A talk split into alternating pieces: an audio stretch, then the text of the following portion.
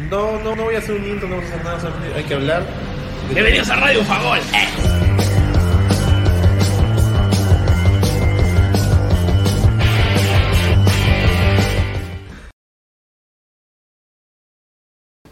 Hola gente, ¿qué tal? ¿Cómo están? Bienvenidos a Radio Bufagol, el programa del, de radio del tío Abda de la Copa del Mundo Qatar 2022. El martes terminaron los octavos de final. Ayer nos tomamos un nuevo descanso para poder recuperar energías y hoy con un día de anticipación nos volvemos a conectar para que nos puedas ver a través de YouTube, a través del Twitch, a través del Facebook, a través de escucharnos a través del Spotify, del Amazon Music, del Apple Podcast porque justamente queremos adelantarnos un poquito para hablar ya de lo que viene a ser, como le hemos titulado el podcast de hoy, comienza el Mundial, ahora sí, para los 8 mejores de la Copa del Mundo. Justamente hoy vamos a hablar no solamente de los resultados que nos dejó la última fecha, el día martes, con la goleada, no sé si sorpresiva, pero sí muy eh, inesperada por parte de Portugal a Suiza, teniendo en cuenta que pensé que iba un partido más reñido, muy diferente a la clasificación, sí sorpresiva, de, teniendo en cuenta la historia en mundiales de Marruecos sobre justamente sobre España. Y la noticia del día justamente la Federación de Fútbol Española, la Real Federación Española de Fútbol le ha dicho que no va más a Luis Enrique. Twitch Enrique, Luis Streaming ya no es más el DT de España. Justamente ahí es algo que podemos entrar a, debatir, podemos entrar a tallar.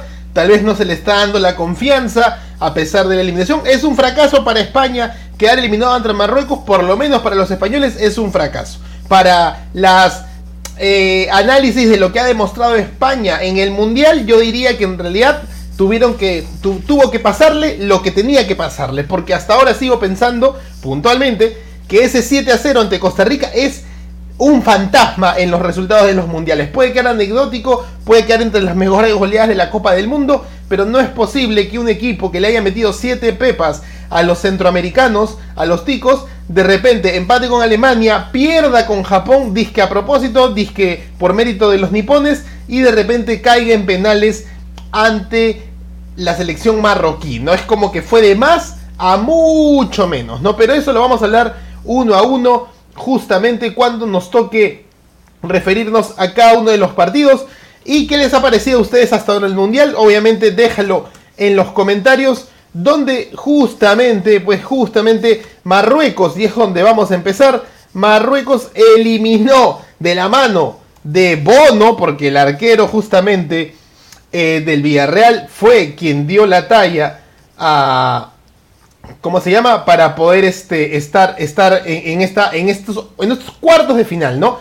En estos cuartos de final, ante nada más y nada menos que la, que la Portugal de Cristiano Ronaldo, que posiblemente empieza a sentir el rigor de, la zona donde, donde está, ¿no? del nivel ya al que ha alcanzado en esta Copa del Mundo.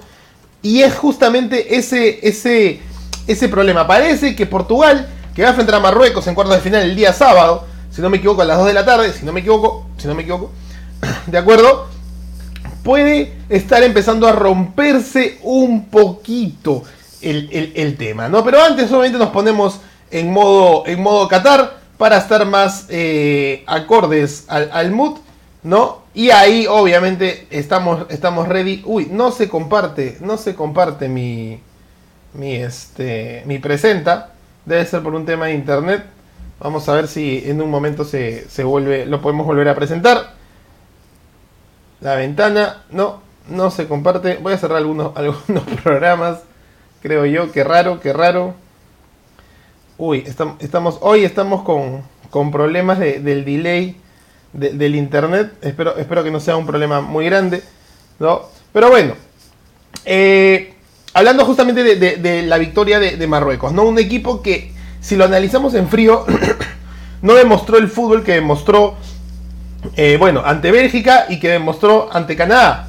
¿no? Eh, le dio el golpe a Bélgica, le dio el golpe a Canadá, empató con Croacia y coincidentemente los dos, las dos entidades este, del grupo que pertenecían, si no me equivoco, grupo E, están justamente en una nueva fase de la Copa del Mundo. El único grupo, perdón, que tiene a sus dos, este, que tiene a sus dos eh, clasificados entre los ocho mejores. Eso obviamente, no, claro, no solamente indica que tanto España como Japón en el otro grupo no pudieron clasificar, sino pues que, que da a entender un nivel futbolístico mucho mayor por parte de la selección, este, de las selecciones del grupo clasificados, ¿no? En el caso de Croacia, pues justamente eh, subcampeona del mundo, no es un mérito menor que haya eliminado a Japón, pero lo elimina por penales, es decir que también el poderío croata no termina, no, termina de, cuajar, ¿no? E, e, e, en, ese, en ese sentido.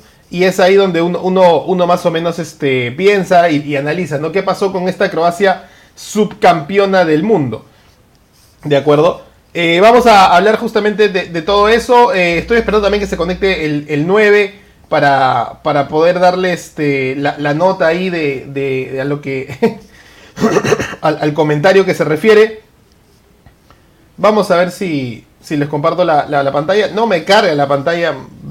Dios mío, ¿por qué no me carga la pantalla hoy día con toda la escenografía y todos los elementos a, a tratar? ¿no? Bueno. Analizamos el cuadro entonces de manera emergente y de forma rapidita nomás. ¿No? Ahí, este, a ver si eso sí nos carga, porque no sé qué pasa hoy día con, esto, que no me carga absolutamente nada. ¿No? Ah, ahí está, ahora sí, aunque sea, nos vamos resolviendo rapidito, ¿no? Analizamos el cuadro. 8 clasificados justamente a, los, a los cuartos de final de la Copa del Mundo. Mañana viernes arrancan los cuartos de final. El primer partido en el turno de la mañana va Argentina contra Holanda. La vez pasada les comentaba justamente que Holanda sí se le puede nominar cuando hablamos de selección de fútbol, pero cuando se trata de, temas territoriales, políticos, de temas de Estado, ahí tú tienes que denominarlo como Países Bajos. Es decir, que la selección Holanda no se ha ido, no solo quiso cambiar de, chapa y hoy vuelve, o, en todo caso sigue siendo la selección de Países Bajos, pero también puedes mencionarle la selección de Holanda, pues no. Holanda que eliminó 3 a 1 a Estados Unidos se enfrenta a Argentina que eliminó 2 a 1 a Australia, pero que en realidad Argentina dominó todo el partido. Y además ese gol de 1 de Australia es un autogol. Entonces, ambas selecciones marcaron 3 goles. Y ese partido va el sábado, perdón, el, viernes, mañana viernes a las 10 de la mañana, si mal no me equivoco. ¿no? A ver, vamos a ver cuartos de final de Qatar 2022. Vamos a ver, mañana, no, perdón, mañana a las 2 de la tarde. Mañana a las 10 de la mañana va el partido que está en la parte inferior. Mañana a las 10 de la mañana va el partido en la parte inferior. Un partido muy interesante por lo demostrado por Brasil ante Corea del Sur, pero además por lo que puede hacer Croacia al darse cuenta que ya llegó a una instancia más eh, importante en, la, en su carrera como selección a nivel futbolístico. Recordemos muy bien que ellos han marcado ya un precedente ¿no? al sorprender y llegar a la final en busca de la Copa del Mundo, pero bueno, lamentablemente cayeron ante la superpoderosa Francia del 2018 y en el 98 también cayeron ante Francia en semifinales, quedándose al final con el tercer lugar tras ganarle a Holanda en ese Mundial de Francia 98, ¿no? Recordemos que la final fue Francia-Brasil ganando Francia 3 a 0. Pero bueno, Croacia tiene que volver a despertar el fútbol, ¿por qué? Porque Croacia clasificó y hasta ahorita en los cuatro partidos jugados tiene tres empates. Y de todos los empates solamente, exceptuando en la goleada a, Canadá, que le ganaron 4 a 1. En los tres empates, no es que todos empataron a goles, solamente el último contra Japón empata un gol y lo empieza perdiendo. Eso justamente habla mucho de lo que se tiene que, eh, lo que se puede esperar de un partido con una Brasil tan arrolladora, tan, tan efectiva, tan de yoga bonito, tan de tener a todas sus estrellas, porque ¿cómo será que cuando Neymar jugó le costó el partido inaugural como cualquier selección, pero termina ganándole con dos golazos de Richarlison? Pues y la mano de Neymar, justamente. En el segundo partido, que Neymar no está, a las justas logran ganar 1 a 0 con golazo de Casemiro. Y en el tercer partido, que otra vez Neymar no está, de nuevo terminan perdiéndolo contra Camerún. ¿no? Brasil tiene dos victorias, una derrota, llegó a esta fase. Pero llegando a esta fase, justamente, vuelve a demostrar todo su poderío. Y le, lo vence, eh, si no me equivoco, 4 a 1 a a Corea del Sur solamente en 30 minutos. en 30 minutos descubrió la debilidad de Corea del Sur, le metió las cuatro pepas y el resto dejó que si Corea del Sur quería intentar algo, terminó metiendo su gol del honor de la despedida de los mundiales para Corea del Sur y se clasificó. Entonces a las 10 de la mañana del día viernes va Brasil contra Croacia, que es un partidazo, porque si Croacia no despierta, Brasil le va a meter el baile y una sandunga que nadie en, Croacia se lo va a esperar, teniendo en cuenta la fe que le tienen a Modric, a Perisic, a Kovacic, ¿no?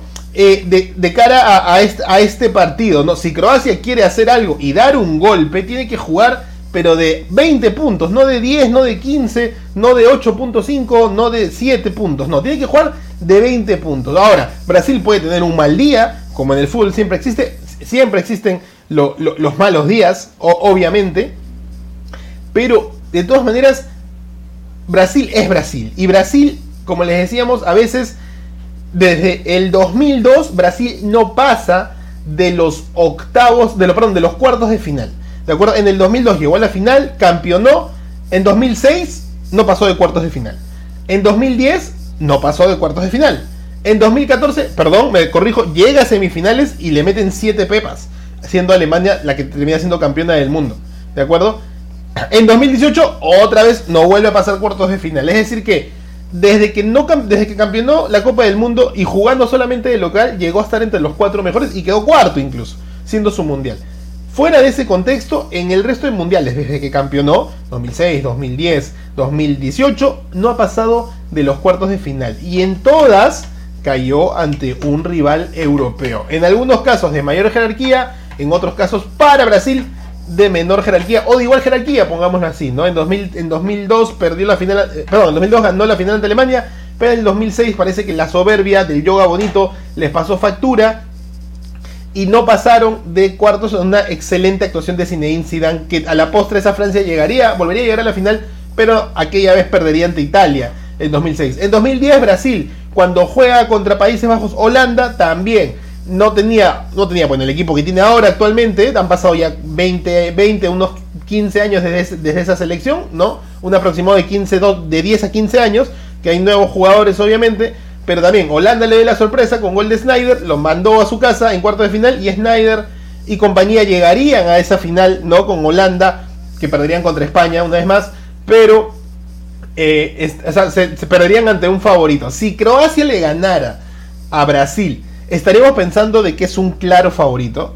Esa es una, una, una, pregunta para, justamente para, para, darnos este, un análisis, ¿no? Para, para, revisar un poquito cómo es que podrían llegar estos dos equipos. Y a las 2 de la tarde del día, del día viernes, perdón, va a jugar un partidazo, un partidazo con un sabor a revancha, como les dije el día que clasificaron en el podcast de hace algunos días atrás. Como no tienen idea, cinco veces enfrentadas, dos victorias para cada uno, un empate en fase de grupos. En realidad dos empates, ¿ah? pero una victoria para Argentina porque fue la llave decisiva del 2014 que los pasó a Argentina a la final, ¿no? Terminaron 0 a 0. Y previamente en 2010 por la fase de grupos también se habían enfrentado y habían empatado también 0 a 0, ¿no? Después de eso, del 2014 no se han vuelto a enfrentar, se han enfrentado en el 78, no se han enfrentado más atrás, incluso también ambos con una victoria eh, contundente por, por, muchos goles. El primero Holanda le gana 4 a 1, el segundo partido mundial es en la final del 78, Argentina le gana 3 a 1. Diría, y otra vez empiezo con este tipo de estadísticas, ¿no?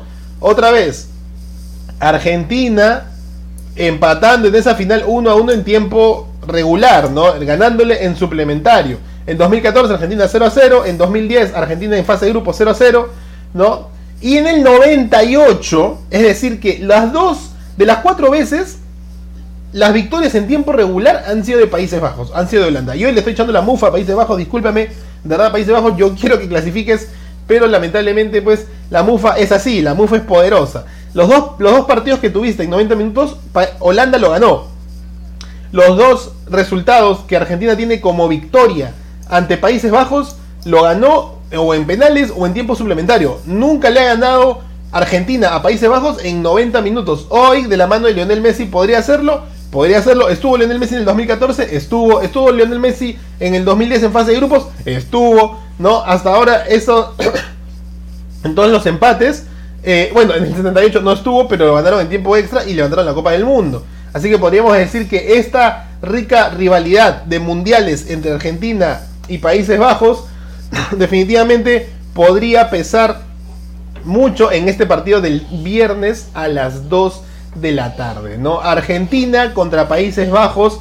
Uno le va a decir adiós, obviamente, el otro puede seguir con el sueño. ¿Qué es lo que yo, creo que quiere la FIFA? Obviamente, Obviamente el mundial, como dicen, ya está grabado. La semifinal es Argentina-Brasil, la final es Argentina-Portugal. La foto es Cristiano y Messi entrando con las cintas de capitanes y la Copa del Mundo al medio como la máxima batalla por el máximo trofeo que a los dos eh, las dos cabras, ¿no? Los, dos gods, the greats of all the time, eh, van a pelear por el único título. Eso es lo que creo que quiere la FIFA. Ahora, ¿qué es lo que queremos todos? Pues obviamente que clasifiquen, creo yo, Argentina, que clasifique Brasil. Yo creo que el partido de la mañana de Brasil y Croacia está mucho más, eh, tal vez, trazado en el destino, ¿no? Tal vez creemos que Brasil es mucho, mucho, mucho más, muy claro favorito sobre lo que es exactamente eh, Croacia, ¿no? Eh, por lo demostrado no solamente en la última llave, ¿no? Y además por los días de descanso, ¿no? Eh, tanto Croacia como Brasil han tenido, jugaron el lunes y ya están jugando este viernes, han tenido solamente cuatro días de descanso. Y posiblemente el partido de Croacia llega más cansado porque llegaron hasta los penales, ¿no? Entonces, Croacia para clasificar y terminó clasificando segundo. Ha habido todo un, mucho más esfuerzo por parte de la selección de los Balcanes, ¿de acuerdo? Para llegar a esta instancia y aún así, ante los eh, Azules de Japón, tuvieron que forzar todo hasta la tanda de penales. Muy diferente, ¿no? Muy diferente a lo que Brasil en 30 minutos marcó el camino de la clasificación a cuartos de final y los otros 60 minutos se encargó de rotar el balón, seguir jugando, intentando, de hecho, ¿no? Goles como el que no llegaron de, por ejemplo, este, de Rafinha, ¿de acuerdo? Eh, hacen que justamente haya tenido que mucho más descanso. Entonces Brasil llega con mejores piernas, obviamente con jugadores más habilidosos, ¿no? Como Lucas Paquetá, como el mismo Neymar, ¿no? En la defensa Thiago Silva, el mismo Dani Alves. Dani Alves entró como que ni bien empezaba el segundo tiempo, es decir que eh, la amarilla, el descanso de Militao hace que todo sea bien estratégico para lo que Brasil resolvió en 30 minutos. Entonces llega mucho más descansado y tal vez estamos viendo un Brasil ya entre los cuatro mejores del mundo. El partido de la zona superior del lado izquierdo entre, Brasil, entre Argentina y Holanda sí lo veo mucho más eh, complejo, mucho más parejo. Dice la prensa, porque lamentablemente cuando nosotros vemos prensa deportiva no nos queda otra cosa que limitarnos a ver la prensa argentina y teniendo en cuenta que Argentina es el, es el protagonista de la historia, pues no, queda otra cosa que, escuchar esta sensación de que simplemente pues todo va aporte a que Argentina deba clasificar por las coincidencias, por lo que está pasando. Incluso ayer ya nos pasamos de coincidentes y encontramos una coincidencia que no sumaba nada, ¿no? Que decían que Argentina la última vez que hubo un golpe de Estado en el Perú, Argentina levantó la Copa del Mundo, cuando la verdad es que el último golpe de Estado fue en el 92 y no hubo mundial en ese año. Es más, dos años antes Argentina pierde la final y dos años después del 92 eh, Brasil campeona la Copa del Mundo. Entonces, la verdad es que a veces ya se están pasando de. de ¿Cómo se llama? De floro con, este tema de, las coincidencias para que Argentina levante la Copa del Mundo, ¿no? Pero como dice la prensa argentina, es el primer rival que le va a ir a hacer el par a Argentina. Es decir, que hasta ahora Argentina no ha tenido rivales, ¿no? No ha, no ha tenido ningún, ningún rival que le haga eh, el nivel. ¿No? Y a estas alturas, que Argentina está entre los ocho mejores y que Arabia Saudita ni siquiera haya pasado de la fase de grupos, hace entender que solo fue un traspié del nerviosismo del partido inaugural, cosa que creo que es totalmente falsa. Argentina y el estilo orgulloso que los caracteriza les pasó factura, los agarraron desprevenidos. Puede ser que el ataque y la volante sea muy buena, pero la defensa puede dejar muchos espacios. Y justamente ayer Luis Vangal, el entrenador de Países Bajos, termina marcando y calentando más el partido diciendo que tenemos deudas pendientes con Argentina. Recordemos que en el 2014 rumbo a un, a un ticket para la final de Brasil 2014, ¿de acuerdo? No, eh, nos termina este Bangal estando en el, en, el, banco y a partir de ahí eh, siendo eliminados por penales ante la Argentina de Messi, en esa época Messi, Macherano, entre otros jugadores. No, justo ha llegado quien necesitaba para debatir de esta primera parte y escuchar su palabra ¿Cómo estás, 9? Bienvenido ahora sí a Radio Abda después de unos minutos de programa. Hay tráfico seguro en Qatar, los camellos no te dejan pasar. Las tormentas de arena, tormentas de arena. Me, imagino, me imagino. Has estado peor que Mad Max o Maze Runner. Sí, sí, sí, estaba ahí como Tom Cruise en Protocolo Fantasma. No, viejo, te aluciné perfectamente, ¿ah? ¿Cómo has estado? ¿Qué tal? ¿Qué, qué eh, hablamos de la llave de la izquierda? ¿no? Argentina, Holanda, que se le puede decir Holanda, lo confirmó Juan Pablo Barqui, y Brasil, Croacia. Sí, bueno, a ver, han sido dos partidos, han pasado, creo que lo dijimos en el comienzo de, de los, cuando fueron los octavos, pasaron los dos equipos que tenían que pasar, tal vez este, un poquito más, digamos, esperábamos un poquito más de, de Estados Unidos en mi caso, pero creo que es la, los cuartos que esperábamos, tanto Países Bajos contra Argentina como Croacia contra Brasil. En el Croacia creo que si bien la emoción de ver a un Japón que avanzaba, por un tema de la nostalgia del dibujo más allá de los supercampeones, o ahora que justamente tú, tú me decías ahí tras en el grupo de WhatsApp, ahora hay un nuevo dibujo que también se parece a la selección japonesa, el nombre ahorita si no lo recuerdo, Blue Lock, creo que me decías. Muy bien, estamos ahí, ¿eh? estamos ahí. Exacto, y, bueno, más que todo es la nostalgia, creo que, que ahí con, con, Japón. Pero pasaron los dos equipos que tenían que pasar. Aparte, Croacia había venido a ser el último subcampeón del mundo. Y definitivamente creo que son dos encuentros muy interesantes, son dos propuestas diferentes en cada partido. Tenemos una, a un Países Bajos que no le, no le molesta estar defendiendo el resultado y salir de contra contra una Argentina que es muy avasalladora, ataca por todas las bandas, ahora recupera a Di María, este, tiene en Messi un, digamos, siempre lo dijimos, ¿no? Tal vez un caudillo que se esperaba durante mucho tiempo y vemos un Messi ahora muy metido en la selección que ayuda bastante al equipo, si bien a veces no puede aparecer tal vez en, los, en el marcador en algún que otro partido de manera, digamos, contundente, como esperaríamos, que a veces la gente espera que tal vez Messi marque dos goles, tres goles, de tres asistencias, pero me parece que ha puesto un granito de arena muy grande en esta Argentina y definitivamente lo que va a hacer Bangal me parece que eh, leía un poco en los medios que está preparando un plan anti-Messi, pues, ¿no? Creo que si bien se ha visto en el partido de Argentina en los momentos donde no se, no se destrababa el partido, a una Argentina igual atacando, pasó contra México, pasó contra Polonia, tal vez pasó en el primer tiempo contra Arabia mismo, que se veía una Argentina que, que, atacaba mucho, ¿no? que le gustaba mucho la profundidad de los laterales, llegar con mucha gente al área rival, y creo que eso puede costarle un poquito a Holanda, pues, ¿no? que tal vez es un poco más posicional, si bien por arriba tiene la ventaja, me parece, Países Bajos, en este caso con Van Dijk, con Timber o con Ake, independientemente de quién inicie, creo que este el juego aéreo va a ser una posibilidad tanto para en defensa como en ofensiva para Holanda.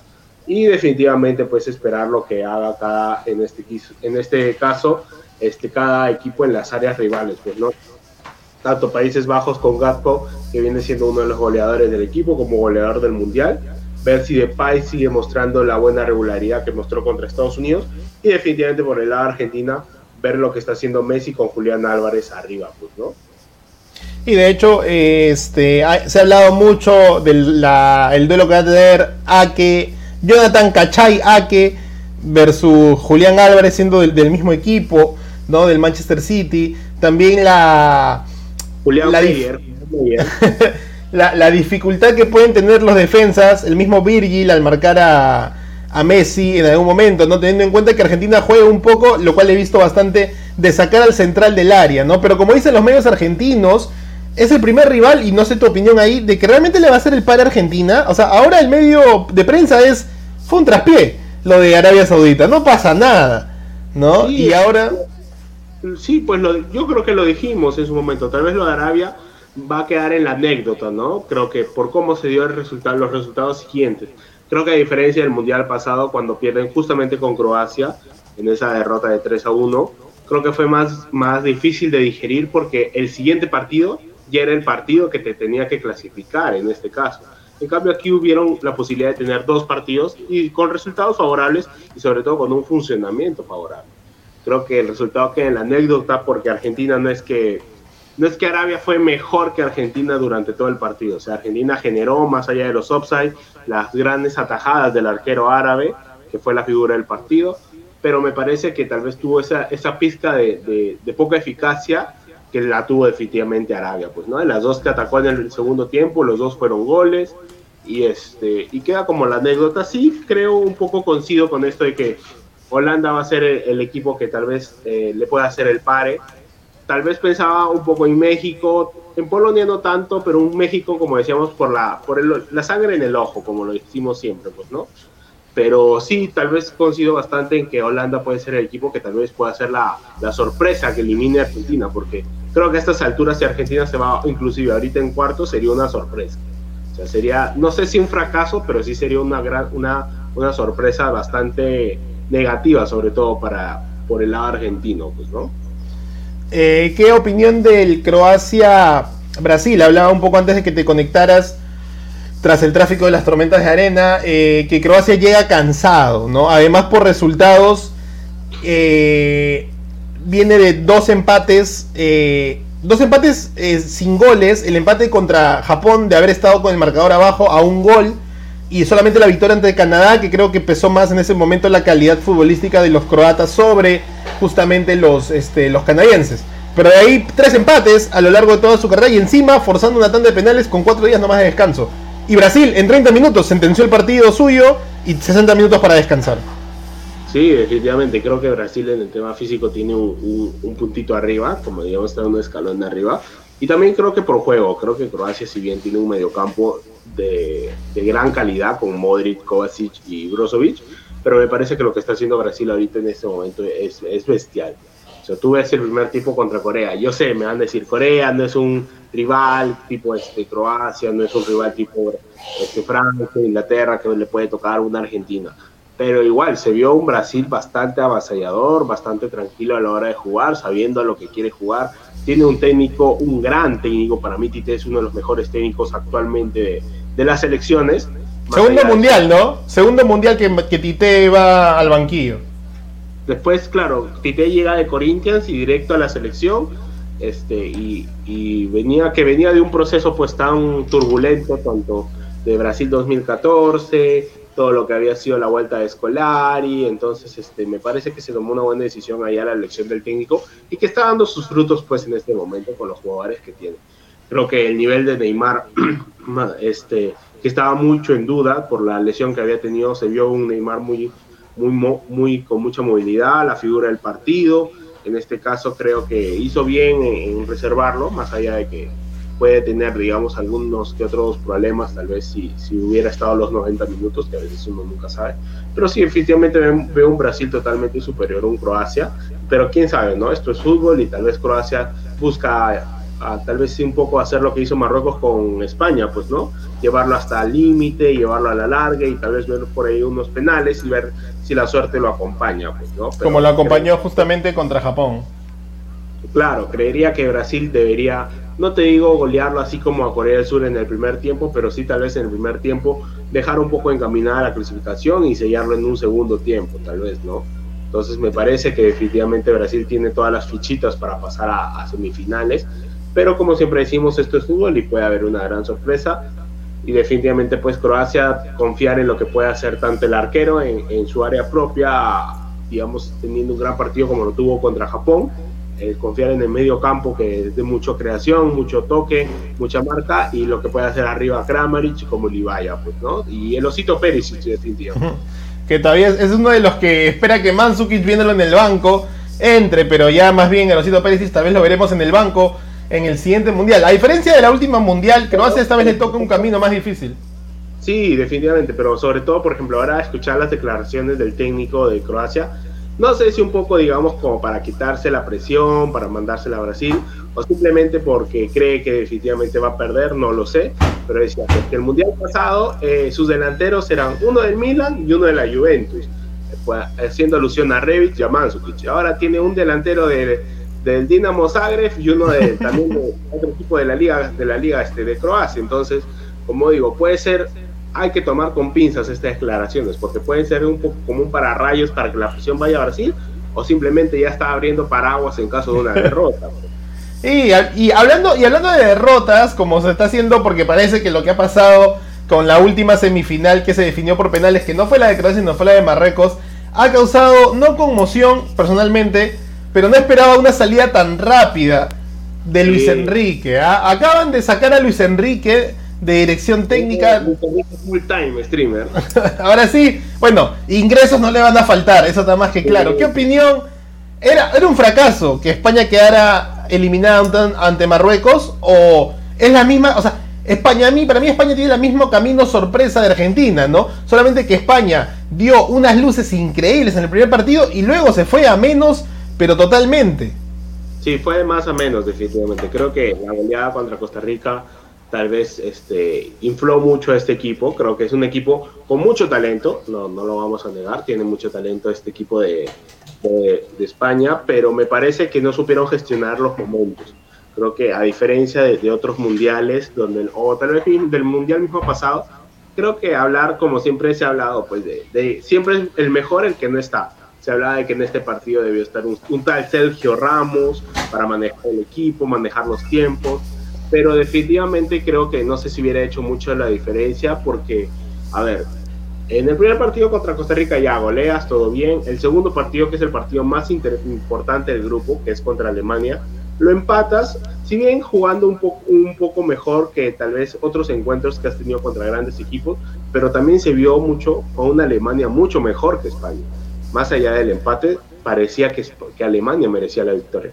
Y luego bueno, viene toda la, la polémica, podemos decirlo, del partido contra Japón, vinieron los goles en contra, entonces se vio una España muy frágil, muy débil mentalmente. Y definitivamente, claro, está todo el tema que lo hemos hablado de que si lo hizo a propósito para quedar segundo, para evitar a Brasil, si es que él realmente no sabía que estaba eliminado, pero bueno, pues no vino un rival que tenía menos historia, menos camisetas, si podemos decirlo como lo es Marruecos, que venía jugando bien en fase de grupos, pero definitivamente se vio una España que no atacaba, que solamente daba el, ¿cómo la famosa jugada de los mil toques, la famosa, el famoso partido de los mil toques, que no sirvieron para nada.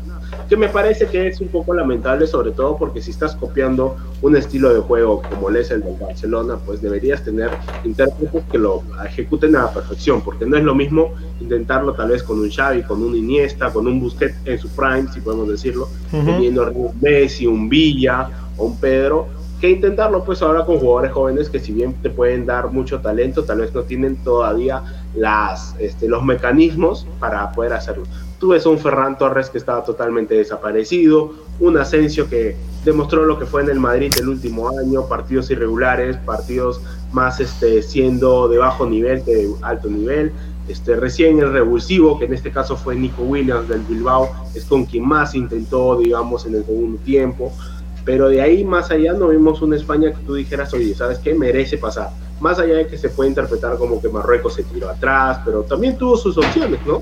Justamente lo hablábamos en el grupo de WhatsApp, el 21 Chevira fue el que falló más opciones para Marruecos, teniendo las más claras en los últimos minutos, a un Rabat que se comió todo el medio campo, que más allá de la polémica del Instagram del jugador que puso estas imágenes donde este, salían los memes de, de él mismo digamos, este, saliendo contra la selección este, española, pero creo que, y fue el trabajo, pues, ¿no? De Marruecos, llevarlo hasta el límite, llevarlo a tiempo extra, y luego en penales, pues, creo que se demostró, pues, una vez más que, que los penales no son una ruleta, son algo que se estudia, son algo que, es un estado mental, ¿no? Siempre, y esto lo hemos dicho, tal vez es, es una regla no, no puesta en el fútbol. El jugador que entra de cambio para meter el penal lo falla siempre.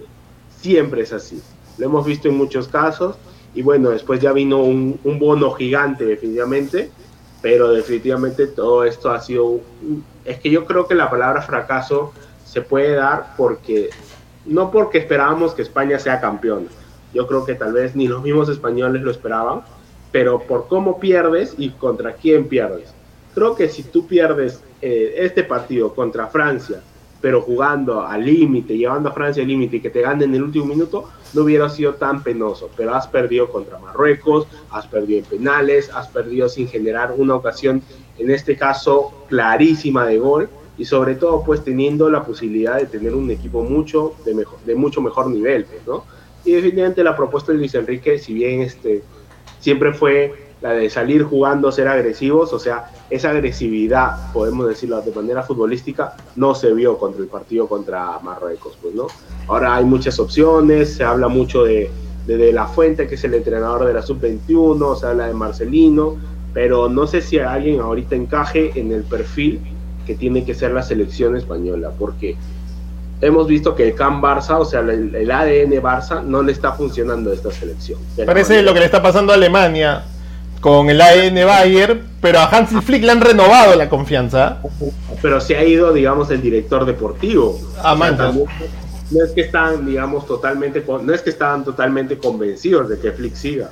Creo que también- es que muchas veces es lo que decimos, es no es tanto el, el que se va, sino es quién viene, pues, ¿no? O sea, todos decimos, todos tenemos en la retina decir, ah, no, sí, llamas a Klopp, pero o sea, Klopp no es va a ser tan fácil sacarlo de Liverpool. Claro, de acuerdo, de acuerdo. Que, que después, este, ¿quién más puede ser la opción? En el caso de Luis Enrique, me parece que era la mejor opción ahora para España, más allá de este fracaso, pero ya, pues ya está en su casa, ya ahora a ver quién llega y definitivamente pues quedará esta mancha pues no de, de que la selección vino de más a menos que, le- que la victoria con Costa Rica tal vez solo fue, fue un pequeño espejismo así como lo hemos dicho con Argentina que solo quedó en la anécdota la derrota con, Arabia en este caso con, España ha quedado en la anécdota pues la victoria la goleada contra Costa Rica Y, y también algo que mencionas importante eh, es que eh, este Luis Enrique, como lo dice ahí en la imagen, dura cuatro años en la selección y España siempre busca, obviamente,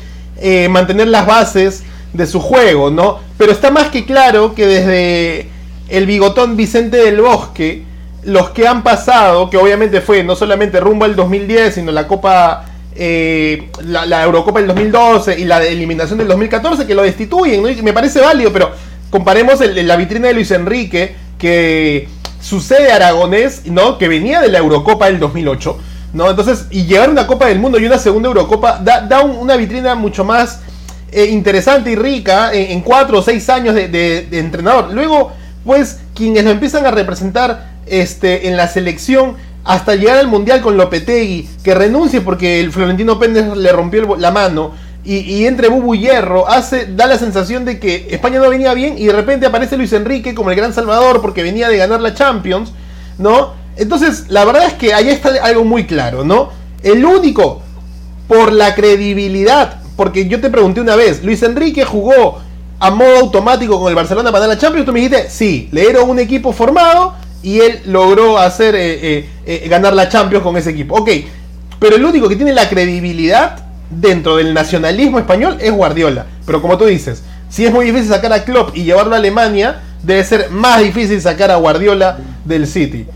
Es que si te das cuenta, la, hay una estadística que, bueno, la han dicho todos, es que es muy apago, eh, me parece súper, me causa mucho ruido, que la selección española desde el Mundial que ganó haya solo ganado tres partidos en Mundiales, pues, ¿no? Le ganaste solamente a Irán, le ganaste a Australia y ahora a Costa Rica. O sea, son tres partidos de 11 que has ganado.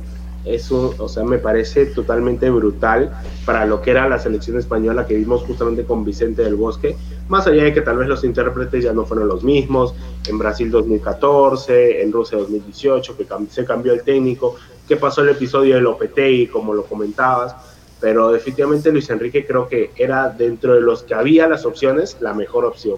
Y bueno, pues ahora ya, ya hay que ver quién viene, si sigue la misma línea de, de, de estilo de juego que tiene Luis Enrique, si es otra, otro tipo distinto, si quiénes van a ser los seleccionados. O sea, es un nuevo proceso, definitivamente. Creo que se venía haciendo una buena renovación en España, pero ahora cortas de, de golpe esta renovación y ver si, si el técnico que viene sigue la renovación o tal vez vuelve a convocar a, a gente de experiencia como no lo ha hecho Luis Enrique en este mundial, pues, ¿no?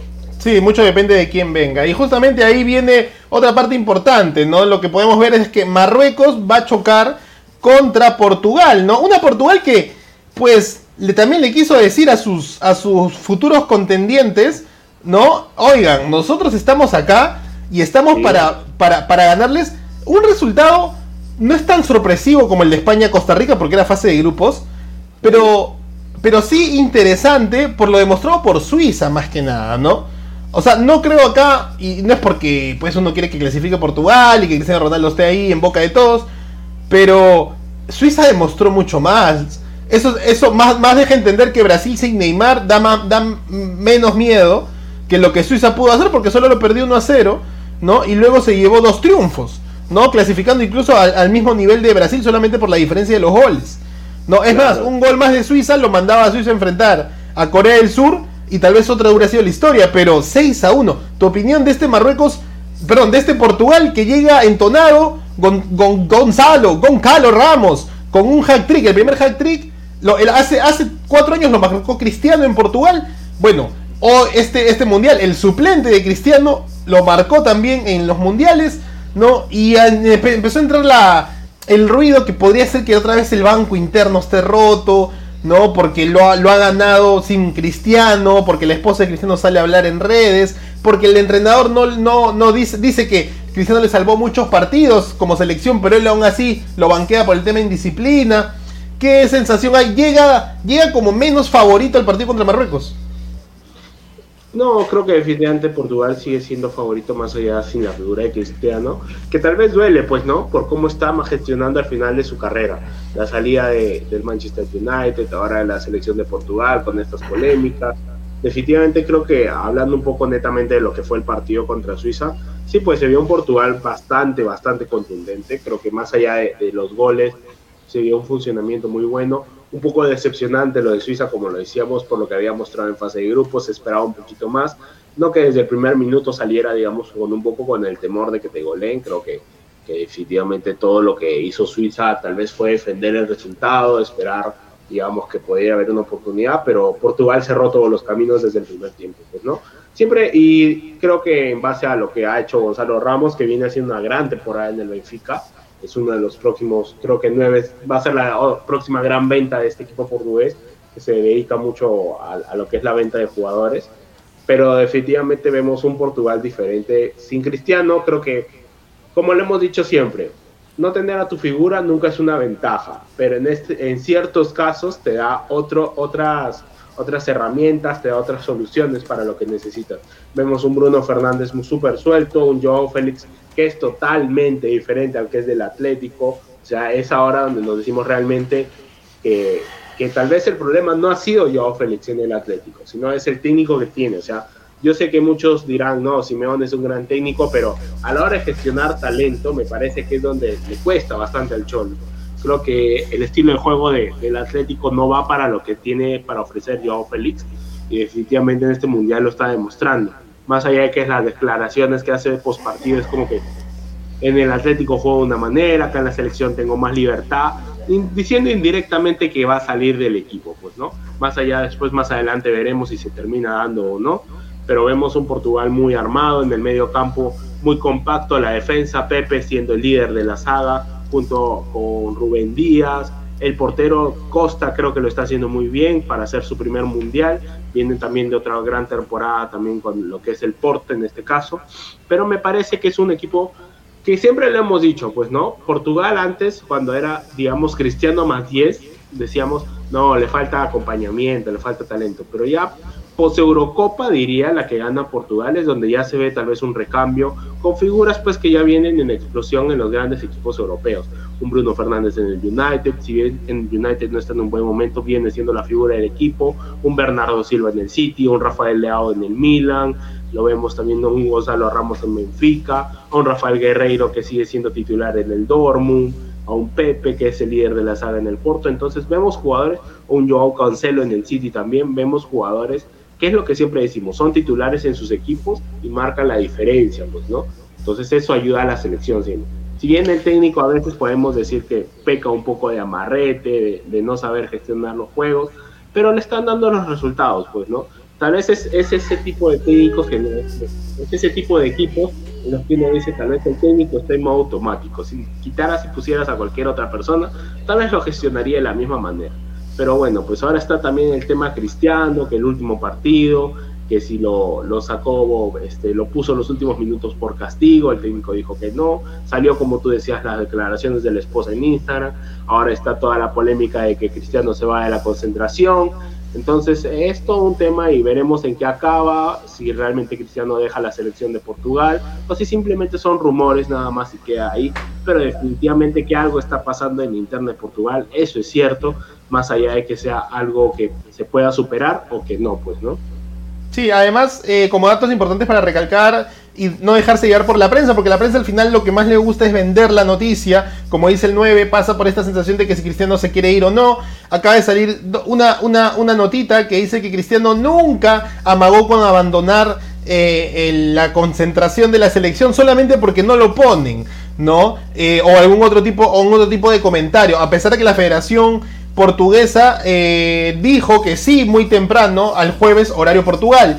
Entonces, ¿por qué eh, amedrentar ese tipo de química interna, teniendo en cuenta que los jugadores más jóvenes como Joao, como Bruno, este, tienen esta sensación de posiblemente generar este malestar. Ojo al dato, ¿ah? yo quiero un ojo al dato y acá le, estamos, le hecho la mufa, pero completamente, y a pesar que yo me la estoy jugando, ¿ah? porque es mi apuesta favorita, ¿no? Desde que empezó el Mundial, a Portugal en prensa, y, o lo mismo portugués, o la misma prensa de la Federación Portuguesa, que llegó mal, que estaba con el tema del roche del Manchester, que el equipo no le estaba avalando, entonces todos esos detalles eh, pueden ser justamente para quitarse toda la presión de encima, y el último resultado ha sido un... Eh, eh, ¿cómo se llama? La, la, ecuación, ¿no? El resultado de la ecuación de que Portugal unido está. Otro dato importante que quería mencionarles es que Portugal, antes de que existiera Cristiano Ronaldo en la selección, solo había clasificado a tres Copas del Mundo, ¿no? Y obviamente una de ellas, la que quedó tercer lugar por allá en 1966.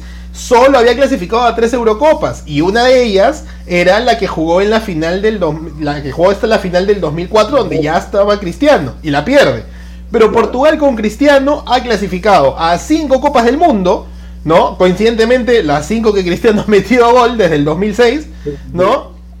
Ha clasificado a 5 Eurocopas eh, y en una la gana y además tiene otro segundo trofeo que es la Nations League, este trofeo y este torneo que le está dando mucho crédito a las selecciones europeas para llegar con mejor nivel a las estancias como de un mundial, por ejemplo. Entonces, no sé qué tanto puede sentir la sensación de que Cristiano no, no aporta porque eventualmente tenía que ser en el banco, como tenerlo en la cancha, igual aporta. ¿Viste la foto cuando estaban cantando el himno? También me parece un poco de falta de respeto por parte del periodismo, ¿no? O sea, como que hay 11 jugadores cantando el himno, ¿no? Tampoco seas así, te vayas todo con Cristiano porque eso es lo que vende, pero bueno. Polémica más que todo, pues, ¿no? Sí. Sí, efectivamente, creo que a veces el morbo de, de, de estas grandes figuras vende un poco más que lo que puede hacer el equipo, pero creo que en lo que se está gestionando ahora en Portugal, o sea, podemos tal vez estar de acuerdo o no con el técnico, pero me parece que la gestión del equipo lo está llevando de muy buena manera. O sea, más allá de lo que puedas ver en los medios, que está peleado con Cristiano, que el último partido fue castigo, no ponerlo durante los 90 minutos. Pero pues estas cosas siempre pasan, han pasado en otros equipos. Creo que, a ver, la, la, la otra parte de la moneda es Bélgica, pues, ¿no? De Bélgica no se hablaba nada antes del Mundial. Y mira, durante el Mundial explotó, pero la bomba, pero mal que no se hablaban, que hay resentimientos del pasado, que hay temas extradeportivos, que no quieren convocatorias de otros jugadores, y todo eso no se sabía antes del Mundial. En cambio, con Portugal, obviamente, la entrevista de Cristiano iba, iba a llevar cola, iba a traer cola, iba a traer este, todo tipo de, de digamos, en este caso, de noticias post-entrevista. Pero creo que se ha gestionado de buena manera y, por lo que se ve en el resultado, o sea, obviamente es fácil hablar con el resultado ya hecho, de decir, ah, no, sí, mira, como están bien, pues, pero otra cosa hubiera sido si hubieran perdido. Pero en este caso creo que Portugal está llevando muy bien el tema cristiano, más allá de todas las polémicas que puede haber. Y definitivamente, pues es, es el precio por ser una de las grandes estrellas del mundo. Lo mismo pasó con Messi tras Copas Américas cuando dijo que renunciaba. Todas las noticias, tú te acordarás, todas las noticias que había por renuncia de Messi en la selección quién va a venir, quién esto que el otro, quién va a ser el nuevo Messi, o sea. Dybala, eh, Dybala estaba así, Dybala, ay, ay, ay, al fin. Y aún así. Ah, que Dybala no puede jugar con Messi, por eso Messi se ha ido, que esto que el otro, las polémicas, que los técnicos no aguantan a Messi, que el club de amigos, que Messi es el que pone las convocatorias, o sea, lo mismo. Ahora pasa con Cristiano también en Portugal. Sí, tal cual, y justamente pasa por esa época en que ambos eh, logran eh, esta, estadísticas importantes con su selección. ¿no? Pero bueno, nos acaba el tiempo y nos queda hablar del último partido. Hemos analizado los, tres partidos de la llave. Recordemos, el viernes va muy temprano, 10 de la mañana Brasil-Croacia, 2 de la tarde el viernes, feriado todavía para Perú, ¿no? Tras todo lo que nos ha pasado en un día, qué bueno que tengamos un feriado. Eh, Argentina-Holanda y el sábado en la mañana va Marruecos-Portugal, pero el sábado en la tarde es otro partido que en algún momento escuché que de ahí está el campeón del mundo de ahí sale el campeón del mundo, ¿no? Nueve, tu opinión con esta sensación de un partidazo, de un equipo muy técnico y no sé, con tanta velocidad de gol al momento, a pesar de que golea casi en todos sus partidos, versus quien defiende su trofeo. Sí, creo que va a ser uno de los partidos más atractivos de, estos cuartos, si no decir el más atractivo. Creo que es una Inglaterra que, a ver, más allá de, como le hemos dicho tal vez con Portugal, más allá de las, de las decisiones del técnico, que tal vez pueden ser cuestionables, pero está llevando a una Inglaterra muy, a muy alto nivel. Creo que ha ganado los partidos que tenía que ganar, solventó el partido contra Senegal de la mejor manera en el primer tiempo, me parece que ya para el segundo tiempo fue netamente un, esperar a ver qué pasaba el partido, a dejar que los minutos pasen. Entonces una Inglaterra que llega también podemos decirlo de alguna manera descansada. Creo que definitivamente lo que está haciendo Bellingham, que va a ser la gran, la gran ganga del próximo mercado de pases, definitivamente el Dortmund ahí está que se frota las manos esperando cuánta plata va a recibir. Se habla de Liverpool, del Madrid, de tantos equipos, de tantos grandes equipos por el mediocampista de inglés pero definitivamente creo que al frente también pues está el actual campeón del mundo, pues no, es cualquier equipo, tiene un Mbappé endiablado, a un Giroud totalmente encendido, lo que siendo, siendo el nuevo goleador de la selección de Francia, pasando a Thierry Henry, en este caso me parece que lo que puedan hacer, la diferencia del de cada equipo y del juego, a mi parecer va a estar en las defensas, cómo las defensas gestionan los ataques de los rivales, tanto para en este caso Maguire, este y compañía en portería, digamos, Pickford, como lo que puede hacer en Francia Lloris, puede hacer Barán, Upamecano o quien esté de saga de centrales. Me parece que el juego va a ser totalmente por los laterales, ya sea por los extremos o por los mismos laterales, pero definitivamente el juego de mediocampo va a ser muy, muy, muy, se va a saltar para mí el mediocampo, no va, a ser de transición, y ahí va a estar la diferencia del partido, pues, ¿no?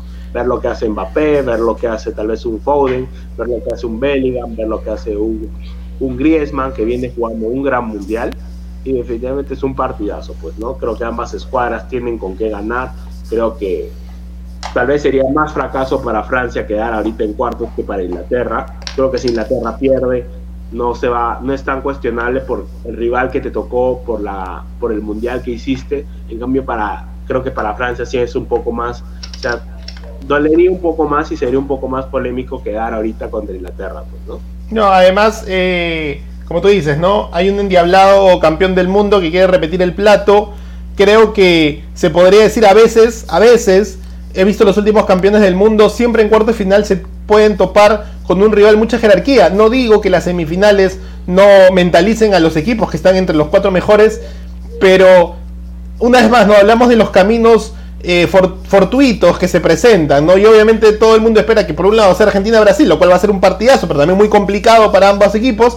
Y por este lado, este partido parece más complicado si hablamos de la jerarquía entre el nivel que demuestran Francia e Inglaterra si lo comparamos con Marruecos y lo comparamos con Portugal en ese caso. No sea cual sea cuál de los dos clasifiquen en el partido previo a este, ¿no? Pareciera que uno de estos dos debería llegar como claro favorito si es que no llega cansado por el tipo de partido. Y no sé tanto si decir que entre el ganador de este partido básicamente puede ser el campeón del mundo, pero de ganar Francia creo que ya está muy, muy encaminado para llegar a una nueva final como aquello, aquel 2018 y aquel 98, ¿no? Pero, como también dice las maldiciones, todavía no ha llegado a la final y todavía puede no repetir plato como cualquier campeón del mundo actual. Sí, efectivamente, creo que las marcas están para romperse, creo que esta marca de, que no hay un campeón este, consecutivo se daba también creo que en la Champions hasta que llegó pues el Madrid avasallador de la BBC, consiguió tres Champions al hilo, en este caso creo que puede pasar lo mismo con Francia, que también tiene un gran equipo, me parece un equipazo dentro de, todos los equipos que están quedando, los ocho mejores que están ahorita. Diría que Brasil y Francia son los que sacan por diferencia, tanto por plantel como por lo mostrado en este mundial, diferencias contra los otros seis equipos. Pero bueno, veremos qué pasa, va a ser un gran, bonito encuentro, veremos qué es lo que pasa en el duelo de, pizarras entre los Champions y, este, y que gane el mejor definitivamente. Bueno, buenísimo. La apuesta. bueno, a mí me conviene que gane Inglaterra. Este, estos partidos se definen en realidad los ganadores de la apuesta que hemos hecho con los amigos. ¿no? Ahí hay un par de sorteos y resultados que a, muchos les conviene, a otros no. Vamos a ver cómo se empieza mañana desde las 10 de la mañana. Y un que apostó, pero no va a poner plata. ¿Cómo es pues ya perdió una, él se sentía ganador y, y ya perdió una. Y además, mañana Latina solamente va a transmitir, o sea, de los cuartos de final, que son cuatro partidos en total, Latina solamente va a transmitir tres y todavía no informa cuáles. Entonces veremos uno de los dos días, el viernes o sábado, vas a disfrutar el, el- el full partidos y el otro día solamente vas a poder ver uno, así que lo veremos. Pero bueno, 9, palabras finales. Que no pasaran el Francia-Inglaterra. Vamos a ver, vamos a ver. Palabras finales, que ya me, me- me- tengo que seguir haciendo cosas acá en la casa para cerrar este podcast de hoy. No, gracias como siempre a todos nuestros oyentes, este, haciendo este contenido que nos encanta tanto, sobre todo en esta época mundialista. A esperar qué pasa eh, en los siguientes encuentros, pues no, tanto en el Brasil-Croacia como en el Argentina-Holanda, que vienen el día viernes, y ya para el siguiente día de sábado Marruecos-Portugal y Inglaterra-Francia. Buenísimo, 9. Te me despido de ti. Un gran abrazo de gol para todos. Hoy sí nos hicimos un gran podcast justamente hablando de los cuartos de final. No se olviden de escucharnos en todas las plataformas: Spotify, Amazon y Apple. O también por YouTube, Facebook y Twitch. Se despide el Teabda hasta el día de mañana. O si no, el sábado, depende de cómo nos agarre el feriado. Chau, chau, chau. Chau. Chau. No, no, no voy a hacer un intro, no vamos a hacer nada, hay que hablar. Bienvenidos a Radio Fagol. Eh.